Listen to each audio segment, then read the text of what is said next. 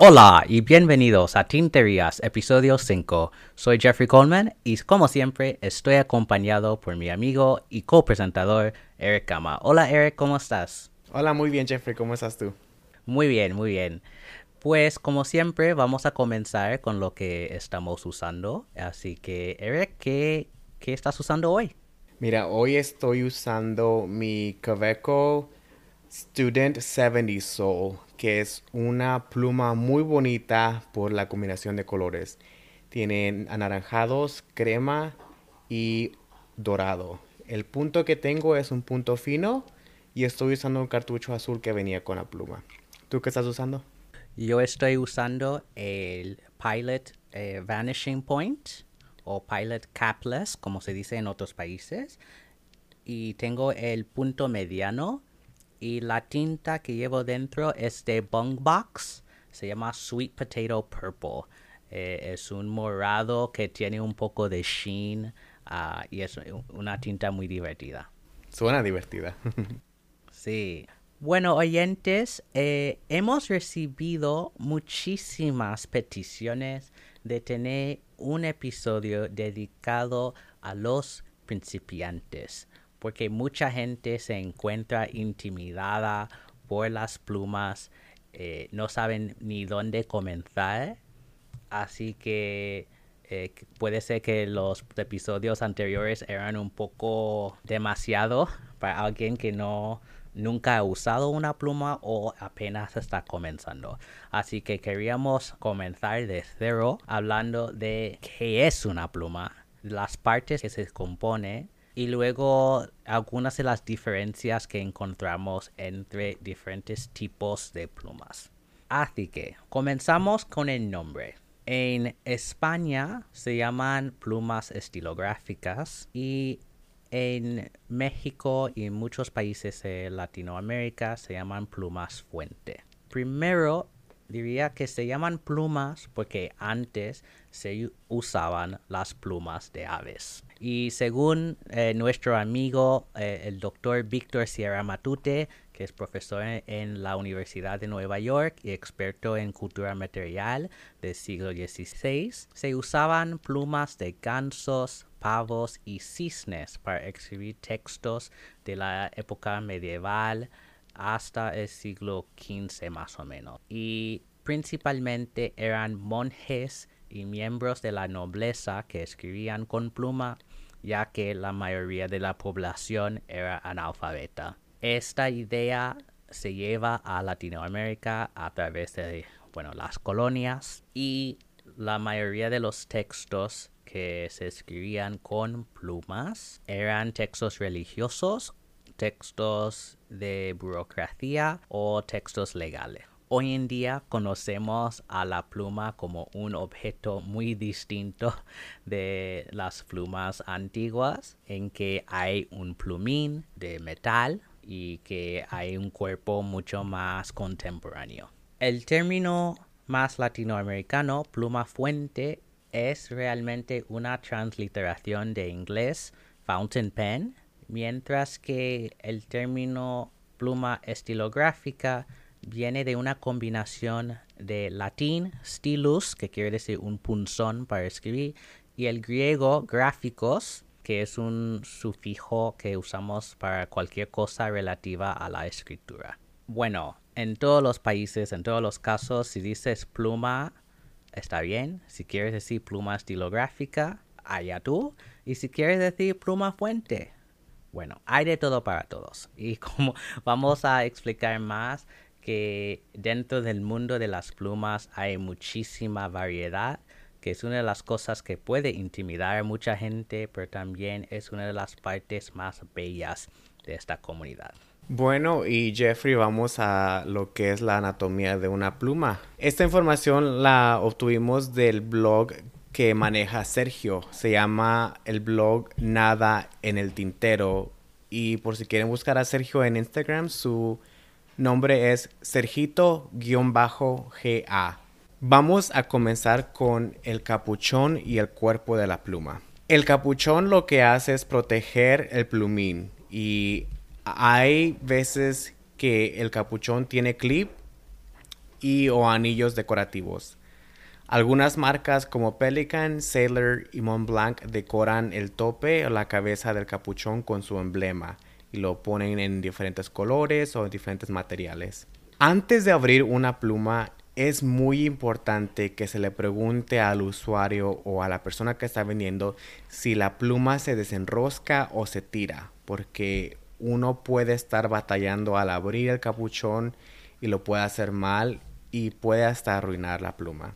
Así que si está pidiendo prestada una pluma, por favor, antes de abrirla, pregunte si se desenrosca o solamente se tira o se jala del, capuchón. El cuerpo consiste del barril y la contera.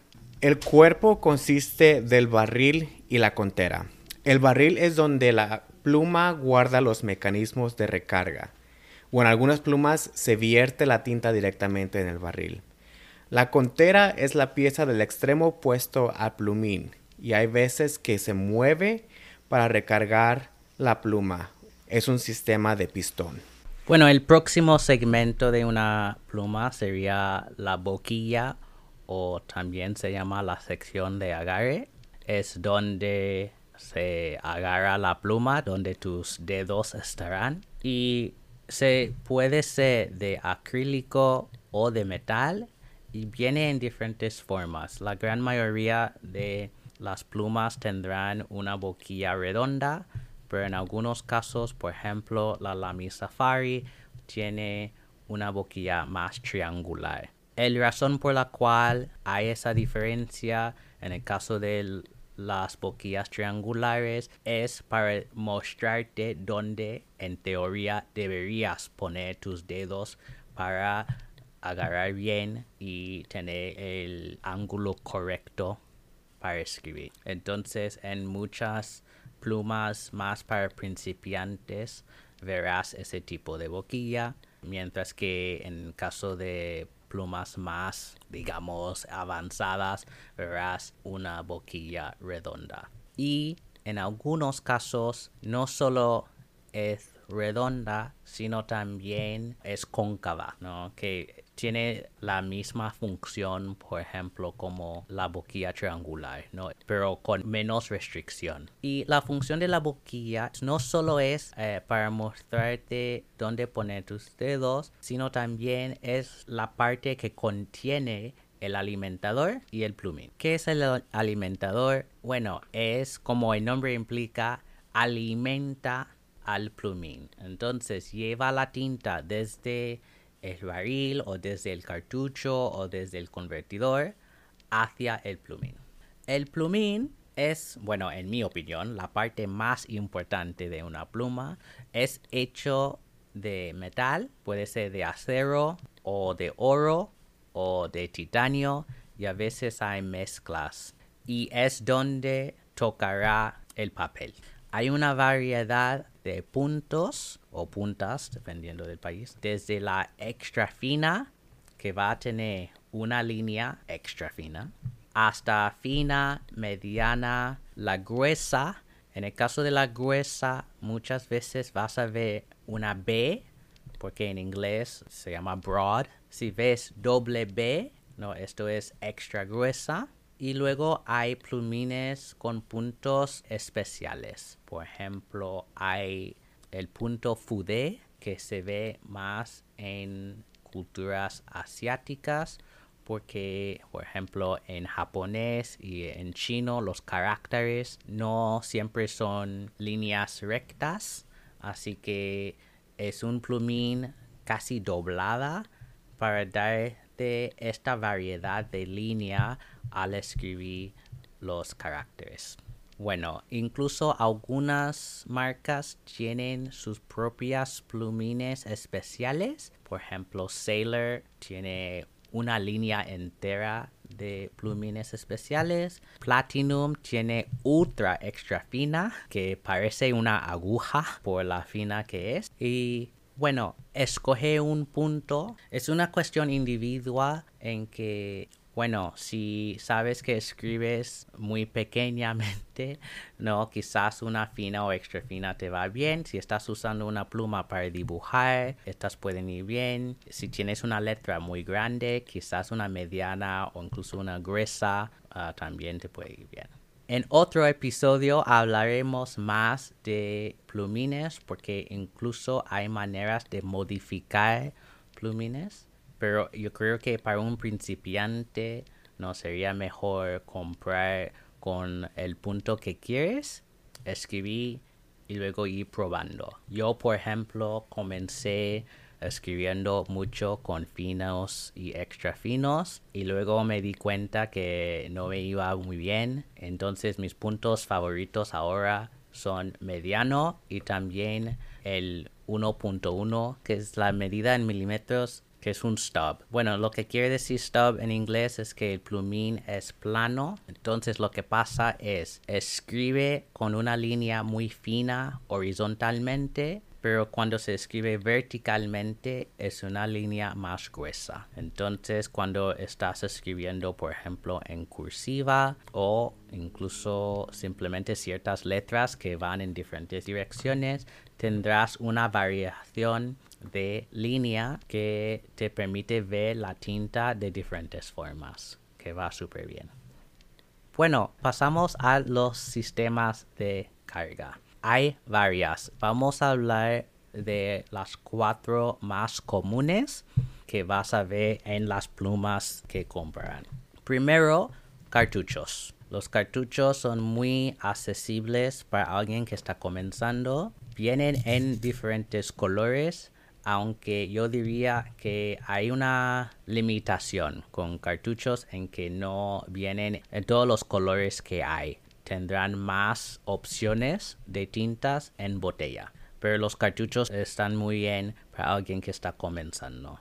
El problema con los cartuchos es que tienes que prestar mucha atención a la marca de los cartuchos, porque hay, digamos, dos sistemas tenemos eh, los que en inglés se llama International Standard, ¿no? El estándar internacional, que es, bueno, una medida de cartucho que se puede caber en diferentes marcas de plumas. Por ejemplo, las plumas de Caveco, Inoxchrome, Faber-Castell y otras usan cartuchos de estándar internacional. Pero en el caso de otras marcas que usan cartuchos patentados, por ejemplo, Lamy, ¿no? Dice que la Lamy Safari es una de las plumas más populares para personas que están comenzando, pero los cartuchos de Lamy solo caben en plumas de Lamy.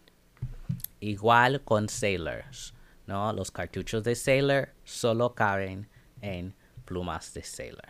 Entonces tienes que ir con mucho cuidado para preguntar si los cartuchos que está comprando pueden caber en las plumas que tiene. Igual con convertidores, ¿no? El convertidor es otro sistema similar a un cartucho, pero lo que tiene es un sistema de, es un pistón que vas roscando. Bueno, tienes que subir el pistón, ponerlo dentro de la boquilla, poner la boquilla y el plumín alimentador dentro de una botella de tinta y va subiendo el pistón y así va absorbiendo la tinta dentro del convertidor. Lo bueno de los convertidores es que se puede limpiar fácilmente y se puede reutilizar. También te da acceso al uso de botellas, así que no importa la marca de la tinta. Pero diría, igual que los cartuchos, si es un convertidor de Lamy, va a caber en una pluma de Lamy. ¿no? Y si es un convertidor estándar, va a caber en esas marcas ¿no? que usan cartuchos estándar. Así que tienes que prestar atención a eso. También es importante notar que en la gran mayoría de plumas vendrá con unos cartuchos en la caja, pero no siempre viene con un convertidor. Así que es un accesorio que tienes que comprar en la tienda si es algo que quieres usar. Pero yo no sé si hay una lógica a esto, pero yo sé que hay plumas que vienen con convertidor, pero no, no en todos los casos. Así que cuando estás leyendo o cuando estás en la tienda, deberías preguntar al propietario si viene con convertidor o no. En el caso del sistema de pistón, es similar a usar un convertidor, pero en este caso no se puede sacar. El pistón está incorporado en el barril de la pluma y se sube y baja el pistón a través de la contera que tienes que ir roscando o desenroscando para poder mover el pistón. Un ejemplo de una pluma así sería el Twisby Echo. Y lo bueno de Twisby Echo es como tiene un barril transparente, puedes ver si está subiendo o bajando el pistón y ve cuánta tinta queda en su pluma. En el caso de, por ejemplo, Lamy 2000, que es una pluma más costosa, digamos, como la pluma en sí no es transparente, no puedes ver, bueno, puedes notar en qué dirección va porque verás cómo abre la contera. Y en el caso del Lamy 2000 hay una ventanita para poder ver si hay tinta dentro de la pluma o no. El último sistema que queríamos discutir es cuentagotas, que en inglés es eyedropper. Este es uno de los sistemas más populares y de hecho es uno de los sistemas originales. Y la razón por la que es tan popular es porque en plumas de cuentagotas puedes poner mucha tinta. Porque no hay convertidor, no hay pistón, así que hay mucho más espacio en el barril y puedes verter tinta dentro del barril directamente y luego cerrar poniendo la boquilla y ya a escribir. Lo importante con muchas plumas que tienen el sistema cuentagotas es lubricar bien las roscas de la boquilla y también del barril. En muchas tiendas venden un lubricante de silicona que pones alrededor de, de las roscas.